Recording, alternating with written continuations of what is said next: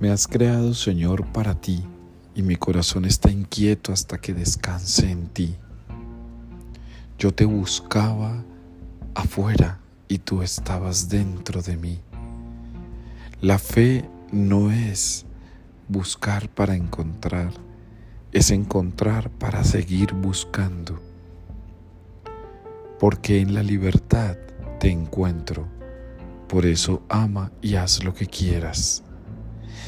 Y podríamos seguir así sucesivamente dando frases y frases y frases de este gran hombre, San Agustín de Hipona.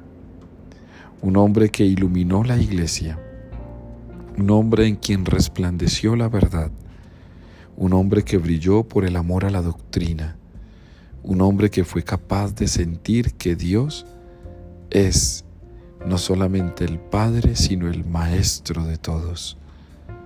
San Agustín es el prototipo de aquel que se ha dejado transformar, aquel que habló del pecado porque conocía la misericordia, aquel que habló de Satanás porque sabía que Dios lo había vencido, aquel que habló de las esclavitudes del tiempo porque sabía que Dios era la libertad absoluta.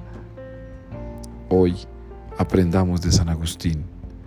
No dejemos que San Agustín pase como un personaje del tiempo, sino que sea un tiempo en el que el personaje nunca pase, porque es un hombre que ha sido iluminado para dar esa luz a muchos de nosotros.